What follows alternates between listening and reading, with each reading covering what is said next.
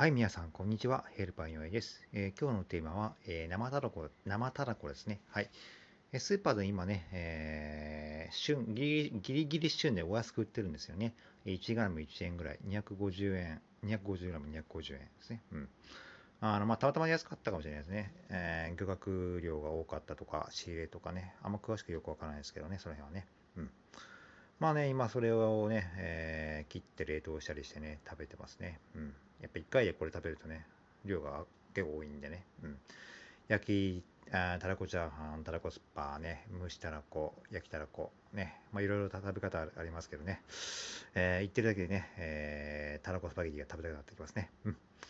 まあね、えー、本当栄養価が高い魚卵ですので、えー、まあ皆さんも調べてね、えー、スーパーに行ける方は行って取り入れて、えー、食材に、日々の食に取り入れてみるのもいいかもしれません。